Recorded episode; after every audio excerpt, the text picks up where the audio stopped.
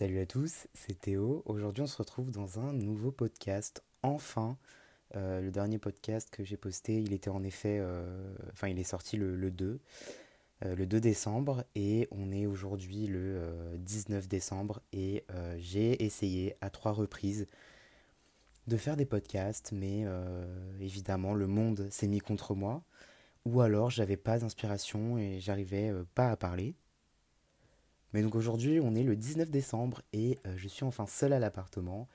Euh, j'ai pas trop de mal à parler euh, quand il y a ma famille, mais c'est vrai que quand c'est des podcasts assez profonds, j'aimerais bien pouvoir garder une, certaine, ouais, une certaine distance par rapport à ça et, et un, ouais, une espèce de jardin secret en fait.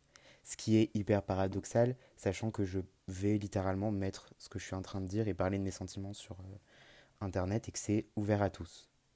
Mais bon. Donc ça fait pas mal de temps que je recherche un sujet de podcast qui me permettrait de, pouvoir vous parler avec aisance. Et, et c'est vrai que j'aime beaucoup faire des podcasts sur le, le vif du moment, je sais pas comment on dit, le vif du moment, sur euh, le vif de l'action. Et quand je ressens une émotion forte, euh, pour que ça puisse donner un, un podcast euh, ouais, euh, qui, a, qui, a, du tenant, qui, qui, dit quelque chose, quoi. Et je veux transmettre quelque chose à travers mes podcasts, au-delà de raconter ma vie sur Internet, euh, ce qui est excessivement dangereux d'ailleurs, mais voilà. Et donc, euh, hier soir, il y avait la finale de la Coupe du Monde au Qatar. et comme pour tous les matchs, je ne l'ai pas regardé.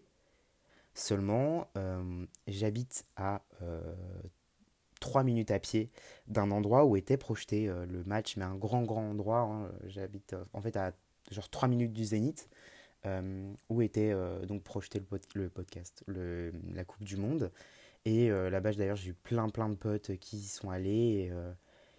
Et, et même si je n'ai pas suivi le, le match, j'ai pu témoigner des cris de joie ou des cris de haine de chez moi, voilà, de, de mon lit. Voilà, parce que j'entendais les, les, gens crier. C'était vachement cool. Aussi, hier, j'ai décidé de, de, faire la très bonne chose, une, très, une superbe idée, en jour de Coupe du Monde, euh, où joue la France, euh, d'aller au café.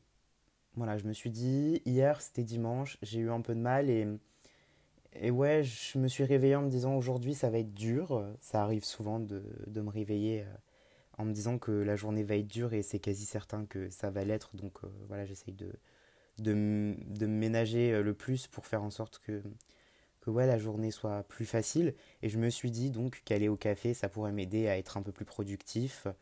Euh, sauf que ce que je ne savais pas évidemment, c'est que euh, il y avait Coupe du Monde.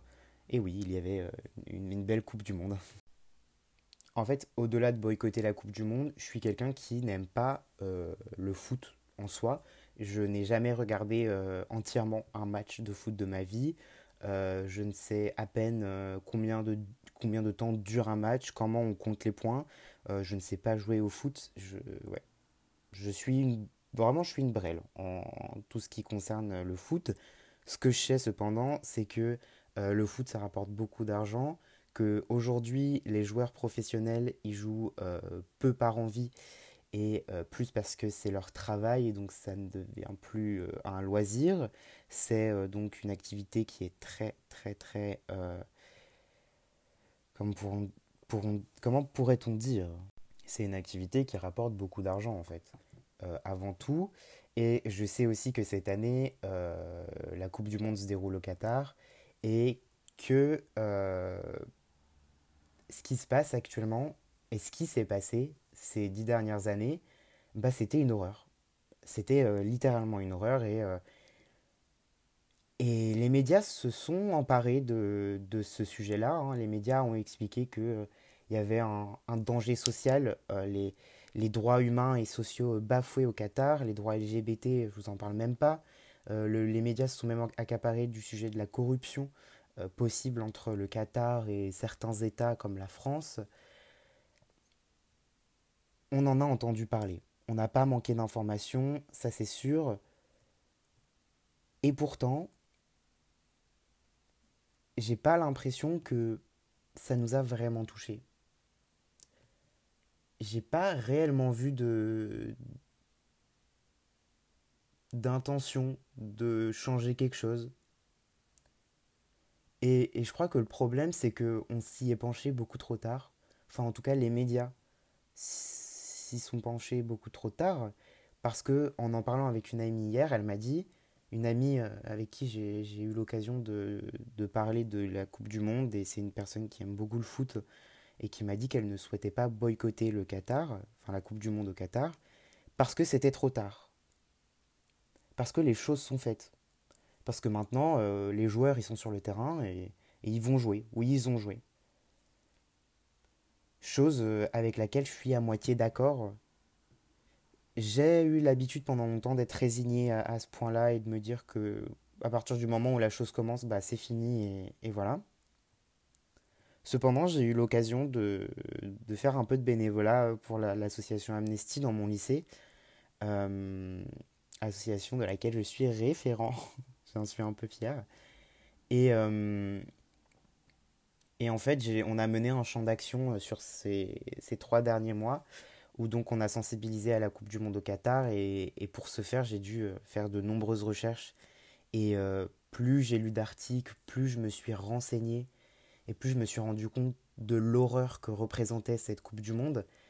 Parce qu'en plus de bafouer les droits humains mais il y a, y a tellement de tellement d'horreur qui se cache derrière cette Coupe du Monde, euh, des enjeux climatiques, mais à non plus pouvoir. La Coupe du Monde, elle est extrêmement créatrice en émissions de gaz à effet de serre et ça me, révolte de me dire que euh, il y a eu des millions de spectateurs ou même plus, il y a eu euh, une audience euh, pas possible et je crois que TF1 a ramené son meilleur taux d'audience, si je me trompe pas, euh, cette année devant euh, la Coupe du Monde.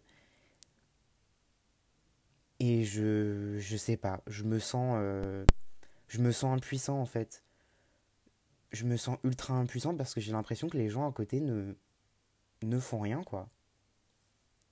Et j'ai l'impression à côté d'être un extrémiste. J'ai vraiment l'impression, du fait du boycott de la Coupe du Monde au Qatar, ou d'autres événements hein, qui se sont passés euh, là ces derniers temps, c'était l'horreur. C'était hyper anxiogène. Entre Miss France, la Coupe du Monde au Qatar, euh, c'était vraiment euh, pas possible. Et, euh, et j'ai même eu des potes qui m'ont fait la blague du euh, Bon, bah, j'ai pas boycotté la Coupe du Monde au Qatar, mais du coup, cette année, je boycotte Miss France. Bah, c'est moyen drôle. Non, en vrai, j'ai ri sur le moment, mais c'est moyen drôle. Moi, ça me fait pas rire parce que. Parce que, en tant que citoyen informé, et mes amis, je sais qu'ils sont informés, je sais qu'ils le sont, il n'y a pas de doute à ce sujet-là. Mais je me demande comment ils peuvent regarder, assister, donner du support financer, parce que regarder, c'est financer, hein, je le rappelle, quand vous regardez la télé, vous regardez des pubs, ces pubs, elles financent les événements. Donc en regardant, vous êtes complice de, de cette horreur. Et d'accord, pour la... Oui, vous allez me sortir là, Miss France, maintenant ils acceptent euh, les femmes transgenres, les femmes peuvent être mariées, avoir eu un enfant, mais j'en ai rien à faire. C'est le concours qui reste pas éthique. Comment ça, on, on élit une femme qui est belle, une femme qui... Je suis désolé, mais les critères de sélection de ce concours purement sexiste et hétéronormé ne sont pas éthiques et c'est une horreur. Et je peux et je peux pas me dire euh, enfin je, je veux pas suivre cette espèce de je sais pas comment on appelle mais de greenwashing de de ethic washing je sais pas comment on dit mais voilà ils essayent ce genre de concours là pour le coup euh, de, de Miss France essayent de se rendre plus éthique euh, plus inclusif en acceptant notamment euh, les femmes transgenres, les femmes qui ont eu un enfant, en rendant leurs critères de sélection plus inclusifs. Mais le résultat est le même. Allez voir euh, la Miss France qui a été sélectionnée euh, cette année et allez voir les autres Miss France. Elles suivent toutes, d'un point de vue ou d'un autre, les critères de la société, de près ou de loin. Et c'est ça que je trouve désastreux. Et c'est le, pire, c'est de me dire que c'est un jury de personnes qui n'ont absolument pas un droit de critique, qui se permettent de choisir des femmes sous certains critères. Enfin, je trouve, je trouve ça complètement débile, quoi. Et donc, je ne peux pas supporter ça, au même titre que le Qatar, parce que je sais que tout, tout derrière ça, il y a, bon après pour moi c'est beaucoup plus simple parce que j'ai aucun intérêt ni pour l'émission des Miss France, ni pour le foot. Mais euh, je, je- j'imagine qu'en tant que fan de foot, ça doit être ultra difficile de ne pas regarder parce que on a envie de savoir, on a envie de suivre l'émotion parce que même si, euh, mê- même si je n'aime pas le foot et que voilà, je, vois bien qu'il y a une communauté derrière ça et je vois qu'il y a tout un, un folklore, une communauté, une communauté hyper hyper soudée et je, je sais que c'est euh, un truc qui soude vachement les Français le foot. Mais voilà, c'est pas des valeurs que je partage pour le, le coup de cette année euh, au Qatar. De plus, bon, euh, voilà, comme vous l'avez compris, c'est pas un sport qui me, que j'apprécie, voilà, qui me, ça me fait rien, quoi, de regarder ou de pas regarder le foot. Mais voilà, ces derniers temps, ça a été hyper anxiogène. Je me suis vraiment pas senti bien, quoi, parce que entre la Coupe du Monde au Qatar, les, Miss France et tout, c'est vrai que cette fin d'année, elle était. euh, et puis, euh, j'ouvrais les réseaux sociaux, je voyais euh, 50 000 reposts de, de telle ou telle équipe qui avait gagné tel ou tel euh, tournoi, ou je sais pas, ou match de football, alors que ces mêmes personnes, hein, pour la plupart, un mois avant, elles avaient reposté euh, les posts d'Amnesty qui disaient, euh, euh, qui, témoignaient de l'horreur qui se passait au Qatar en fait. C'est, tellement hypocrite et c'était, c'était vraiment, euh, c'était pas un mois facile. S'il y a quelque chose dont je me rends compte du coup, c'est que bah, être éthique, ça devient vachement difficile dans un tel monde, dans une telle société, parce que déjà devenir éthique, c'est un combat constant. Euh, vous pouvez par exemple devenir euh, végétarien, mais toujours manger des produits d'origine animale. Par exemple, c'est mon cas, je ne mange plus de viande, mais je consomme toujours du lait, je consomme toujours euh, des œufs. Et malgré mon combat pour être éthique, dans le sens où j'essaie d'acheter des œufs euh, catégorie 01, là, les, les élevés en plein air, j'essaye euh, d'acheter du lait qui vient de des productions locales, quoi. Mais malgré ça, on ne sait pas vraiment ce qui se passe derrière, et malgré ça, il y aura toujours un, un, endroit où on est moins éthique. Par exemple, là, j'ai craqué, il y a eu les soldes il n'y a pas longtemps, il y a eu Black Friday, et je me suis acheté un, un truc dont j'avais vraiment besoin, parce qu'en fait, j'avais pas de pull en, en laine, et euh, c'est un pull que je porte tout le temps, hein, je vous rassure, et je, vraiment, j'ai rentabilisé l'achat. Mais voilà, j'ai fait un tour à Zara, euh, parce que je, voulais regarder, en fait, j'ai été curieux, et je me suis retrouvé euh, à la caisse avec un pull, euh, en, en- en ayant complètement oublié bah, le, le fait que Zara exploite des Ouïghours, des personnes sous-payées, des personnes enfin, leurs usines, elles sont situées dans des endroits où on ne parle même pas de droit du travail, euh, droits sociaux, je vous en parle pas. Enfin, c'est... Je me suis retrouvé à la caisse en payant et je me suis dit, mais... Et sur le, chemin retour pour chez moi, je me suis dit, mais qu'est-ce que tu fais? Mais t'es totalement au courant de ce qui se passe, pourquoi tu... Mais vraiment, je m'en suis voulu pendant, euh, pen- pendant au moins 15 minutes, je me suis dit, mais pourquoi t'as fait ça, quoi? Et ben, je sais pas.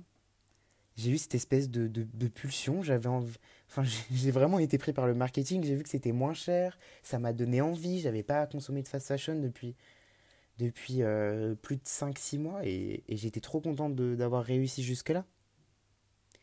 Mais je me suis rendu compte que finalement, c- c'est pas si grave d'avoir commis un, un espèce d'égarement euh, du pathway.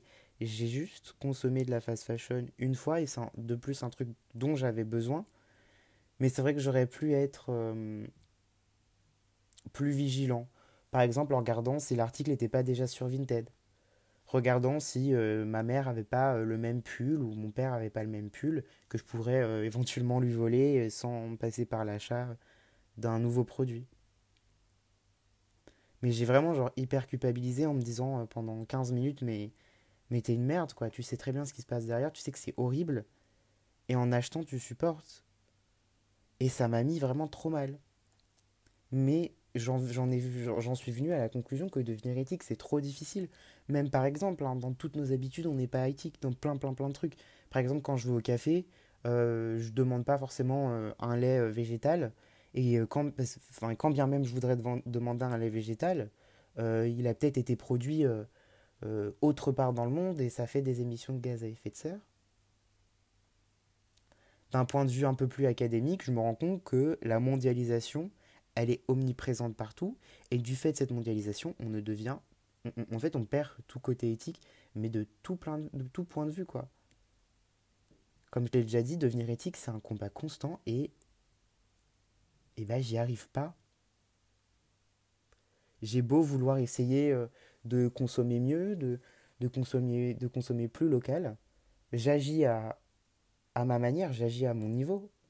Mais je me rends compte que la quête pour devenir à 100% éthique, elle n'est pas possible. J'aurais beau vivre dans une forêt au beau milieu de d'un trou perdu, euh, entouré de bois et d'herbes, eh ben j'aurai toujours euh, une consommation qui n'est pas éthique parce que on n'est pas complètement autosuffisant. Et avec la production de masse et la consommation de masse, il y a forcément un moment où on n'est pas éthique. Par exemple aussi quand je vais faire mes courses à Carrefour, ben je pourrais prioriser la, petite épicerie du coin. Mais Carrefour c'est plus proche, Carrefour c'est plus grand, Carrefour il y a une plus grande diversité de produits. Et même si je consomme bio chez Carrefour, eh ben je consomme toujours chez Carrefour, vous voyez. Je, consomme toujours chez un grand industriel, une grande marque, et c'est vrai que je me, je me, rends compte de plus en plus que la quête euh, pour devenir éthique, eh ben, elle est, euh, c'est un combat constant et, malheureusement, je crois que j'y arriverai pas. Quoi. Je me rends aussi compte que, eh ben, en voulant, en fait, je me suis, je, veux, je vais commencer par ça. Je me suis vachement informé euh, par rapport à mes consommations et, et on est vraiment noyé d'informations on est noyé d'informations euh, qui nous disent tous les jours que le monde va mal et qu'on est dans une sacrée situation de merde. Voilà, je vais dire les termes. Et tout ça, ça m'a mené à, en plus de mes traumas, à vraiment, je, je, déteste le monde, quoi. J'ai vraiment l'impression de, détester en tout de vue le monde. Je déteste toutes ces personnes qui polluent sans s'en rendre compte. Mais euh, sans m'en rendre compte, moi aussi, je pollue. Moi aussi, euh, quand j'ai plus faim, euh, parfois, je, me force pas à manger et je vais jeter mes déchets à la poubelle. Moi aussi, parfois, j'ai hyper soif et, je vais aller m'acheter une bouteille d'eau euh, au monoprix. Et c'est pas viable, c'est pas. Ça peut pas fonctionner durablement de, détester le monde comme ça, mais cette espèce d'éco-anxiété hein, que j'ai sous-entendu tout au long du podcast et dont j'ai pas donné le terme, mais c'est réellement de l'éco-anxiété et ça, je, J'aurais pu vous en parler si j'avais commencé mon podcast en été, mais cet été, avec les périodes de canicule euh, à répétition, je me sentais tellement mal parce que j'avais peur pour le monde. J'avais peur de, de ce qui pouvait se passer. vraiment, je me disais, mais, mais si là, il fait 40 degrés, l'année prochaine, ce sera quoi? Dans 10 ans, ce sera quoi? Et j'avais tellement peur, enfin c'était une angoisse constante quoi. Cet été, ça vraiment. Déjà que j'aime pas l'été, mais alors ça a été une, angoisse euh, constante quoi. C'était vraiment pas une période facile. Mais le truc, comme je l'ai dit, c'est qu'on peut vraiment pas en vouloir aux autres de d'agir de telle manière parce que bah on sait peut-être pas, mais ces personnes-là, elles font peut-être un effort quelque part. Peut-être que ces personnes-là, euh, bah, elles mangent moins de viande. Euh, et ces personnes-là, peut-être qu'elles consomment plus local. Et peut-être que ces personnes-là, euh, je sais pas, elles prennent les transports en commun pour, ou le vélo le matin pour aller en cours, alors que leurs parents pourraient les amener, ou que quelqu'un pourrait les amener. Peut-être que, voilà, euh, cette personne, elle a décidé de faire du, covoiturage hier et c'est remarquable. Et c'est remarquable parce que c'est en agissant à notre manière, c'est en agissant à notre échelle qu'on peut améliorer la situation. Bon alors moi j'ai eu le déclic euh, il, y a, quelques années, hein, il y a à peu près euh, un an ou deux ans. Et je me suis posé à mon bureau et je me suis dit ok. Je me suis dit, on est dans une situation pas facile, on est dans une situation où peut-être que l'environnement euh, et la situation environnementale, environnementale est irréversible. Donc viens, on essaye de trouver des alternatives, des moyens de consommer plus éthiques, plus verts. Et donc euh, je, suis allé au fondement de mes actions. J'ai retracé un peu ce que je faisais en une journée et j'ai essayé de, de voir ce qui allait pas. Par exemple, euh, le soir quand je prends ma douche, eh ben, je me douche avec un savon Cadom. oui, Cadom, ça s'appelle... Est-ce que ça s'appelle Cadom Cadom Cad... Je viens de faire une petite recherche sur internet et oui, ça s'appelle bien Cadom. Mais enfin bref, c'est un. packaging en plastique. Et en regardant sur l'emballage, bah, je me rendais compte qu'il n'y avait pas de matériel recyclé, c'était tout du plastique, c'était hyper mauvais. Et du coup, je me suis dit, ok, comment est-ce que tu peux faire pour faire face à ça? Et donc, j'ai fait deux, trois recherches, j'ai regardé des vidéos sur YouTube, je me suis vraiment hyper informé et je pense que si aujourd'hui j'ai de telles habitudes et j'ai réussi à changer mes modes de vie pour faire en sorte qu'ils soient plus verts, eh ben c'est en, vraiment en me documentant sur internet. aussi, il y a eu des collègues à, ma, à ma, maman qui, qui lui envoyaient des petits articles et ma mère me les envoyait. Enfin, c'était vraiment, ça a été tout un travail de recherche et ça, ça n'a pas été facile, hein, c'est le moins qu'on puisse dire. Mais du coup, peut-être que vous voulez savoir, mais en alternative, j'ai trouvé euh, des gels solides, enfin des gels solides, des shampoings solides, des, des savons solides, c'est ça. Alors du coup, euh, j'ai fait un peu des recherches, lequel était le plus éthique, j'en ai trouvé à Carrefour, mais aussi euh, il y a un magasin en ville, pas loin de chez moi, qui s'appelle Avril, et toute leur production est bio, la plupart des matériaux, c'est c'est des, ouais, euh, des composants plutôt, c'est des matières naturelles. Euh, et leur production, elle est française. Donc, euh, et, même, je crois que le site de production est, pas trop loin en France. Donc, donc voilà. et ça, ça a été un pas déjà. Parce que si on, on fait le bilan à la fin de l'année, bah, je suis certain que j'ai réduit ma consommation, peut-être pas considérablement, mais j'ai fait quelque chose. J'ai voulu changer la donne à travers mes habitudes. Et je pense qu'à partir du moment où on le fait une fois, on arrive à, à se dire ok, donc ça, ça, ça, a été un petit travail, mais en soi, c'était pas si difficile. Donc est-ce que euh, je pourrais pas, euh, je vais encore retracer ma journée, euh, le matin, comment je vais en cours? Le matin, peut-être que, hum, je sais pas, moi, ma mère m'amène en voiture, mais j'ai aussi le tram à, à, à genre 5-10 minutes de chez moi. Donc est-ce que je m'achèterais pas un abonnement euh, pour, euh, voilà, pour les transports en commun, est-ce que j'irai pas en transport en commun? Puisque euh, que je sois là ou que je sois pas là, bah, le transport en commun il va passer. Alors que ma mère le matin, peut-être qu'elle fait du télétravail. Donc voilà, c'est vraiment du cas par cas. Et je pense que vous devez vraiment vous poser. Enfin, je pense que c'est le travail de tout citoyen responsable, c'est vraiment de se poser et de, de se dire, ok, j'ai j'ai des habitudes qui peuvent ne pas être bonnes euh, j'arriverai pas à être, c'est vraiment le, ce que je veux que tout le monde retienne, j'arriverai pas à être euh, éthique à 100%, mais je peux changer la donne et je peux faire quelque chose à mon, à mon niveau. Donc, euh, pourquoi pas essayer, quoi. Just give it a go and... voilà, vous, vous, faites une recherche Google ou Quant, si vous voulez, comme ça, vous plantez des arbres en, en, en, faisant vos, vos recherches. Hein. Parce que bon, les recherches Google, évidemment, on sait tous que c'est très c'est très mauvais, euh, ça émet beaucoup de CO2 parce qu'il faut euh, refroidir les... Refroidir? Refroidir les, les data centers. Et... Je suis pas là pour vous faire un épisode sur comment refroidir un data center, mais voilà, c'est pas, pas un processus très neutre en carbone. Et donc voilà, moi je pense que ça vaut le coup de se poser et de se dire, j'arriverai pas à être éthique à 100%, mais je peux faire quelque chose. Bon, de base, j'étais parti sur le fait que j'aimais euh, pas le monde, que je détestais euh, tout le monde euh, de, ce fait. mais en fait, je suis allé sur complètement autre chose. Je suis toujours pas arrivé à. Enfin, j'ai toujours pas trouvé une solution par rapport à, à, ça. Et hier, par exemple, quand c'est terminé la Coupe du Monde et que j'ai vu toutes ces personnes hyper heureuses, ça m'a vraiment mis en colère. Mais je, peux, je me suis rendu compte que je peux pas leur en vouloir et que je peux pas. C'est pas légitime de. C'est pas légitime d'en vouloir à des personnes d'être heureuses et de se retrouver autour d'une communauté et de, de, se retrouver autour d'un verre, euh, tous heureux et, et, tous unis, parce que c'est euh, pour l'être humain un moyen de, de, se, de, de s'attacher à quelque chose, quoi. Et euh, en vouloir à, tout le monde constamment, c'est pas un. Ouais, c'est pas un moyen pérenne de, et puis surtout, ça va pas m'aider à guérir par rapport à ça et ça va pas. Euh, enfin, si on peut retenir quelque chose de ce podcast, c'est que la haine, euh, elle apportera rien. Et justement, si on veut changer les choses, je pense qu'il faut s'unir. Et c'est un message très. Euh, ouais, un très solidaire que je veux donner, mais. Mais voilà, je pense qu'il faut, il faut arrêter de détester le monde. Et c'est très hypocrite ce que je suis en train de vous dire, sachant que moi aussi j'ai du mal et que et que j'ai toujours pas trouvé euh, ma solution euh, au problème et que j'en viens toujours à, détester le monde pour plein de raisons. Et, et, voilà, mais au moins je suis conscient du problème et, je pense que c'est déjà un grand pas, honnêtement. Euh, un grand pas vers l'avant. En conclusion, je pense qu'on peut dire déjà que je sais pas vraiment si je suis extrémiste ou non.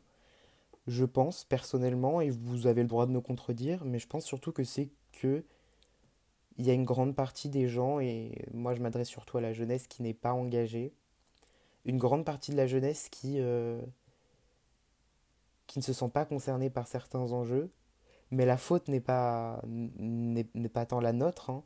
c'est plus, euh, bon on n'est pas là pour chercher la faute à quelqu'un, mais la faute de, des médias et, et du monde qui nous entoure, il y a tellement d'horreur qu'on est vraiment entouré, déjà premièrement par les informations, mais qu'on est entouré par par l'horreur tous les jours, quoi. Par exemple, j'ouvre Instagram, je vois le post du Codecrypt qui me dit qu'il y a de nouveau un bombardement en Ukraine.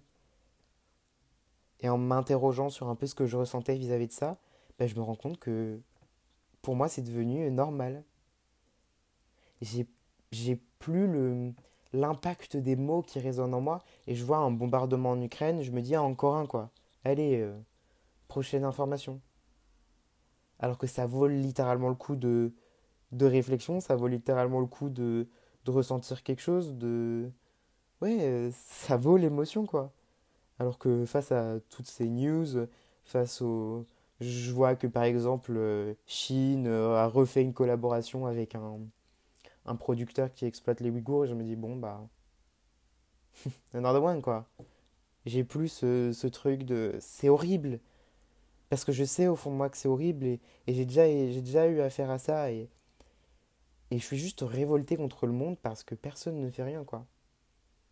Et je pense que aussi si on, on est si peu à agir, c'est aussi parce que on a l'impression que c'est peine perdue, qu'on peut rien faire et qu'on peut rien changer dans le monde, alors que je vous assure que je suis certain que si on, on s'unit un peu tous et qu'on ouais, qu'on se prend un peu tous par la main, quoi, qu'on essaye de faire quelque chose à notre échelle, et eh bien peut-être qu'on n'aura pas résolu la situation, mais au moins on aura essayé de changer la donne.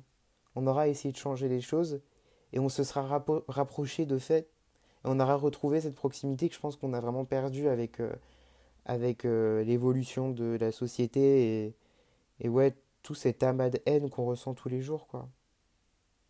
Parce que s'il y a quelque chose qui est vrai, c'est que c'est pas facile de vivre en 2022. Et ce sera pas facile non plus de vivre en 2023, tout comme ça c'était peut-être pas facile de vivre en, dans les années 1900, sur différents points de vue.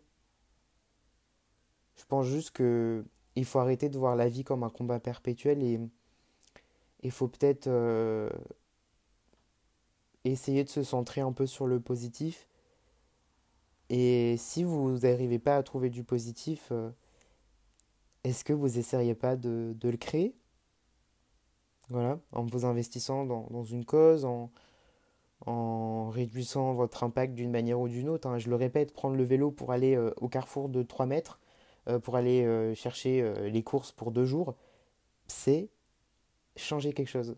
C'est un impact hyper petit, hyper léger, mais c'est déjà commencé par, par le commencement, quoi, faire quelque chose. Donc voilà. Donc en conclusion, est-ce que je suis extrémiste? Est-ce que juste euh, j'ai envie de changer les choses euh, trop brutalement? Est-ce que euh, boycotter de tels événements, c'est la solution?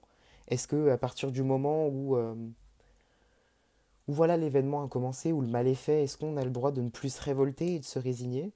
C'est plein de questions auxquelles j'ai peut-être répondu dans ce podcast, mais qui valent la peine d'être évaluées d'une personne à l'autre parce que je sais que voilà, l'opinion d'une personne à l'autre changera euh, forcément.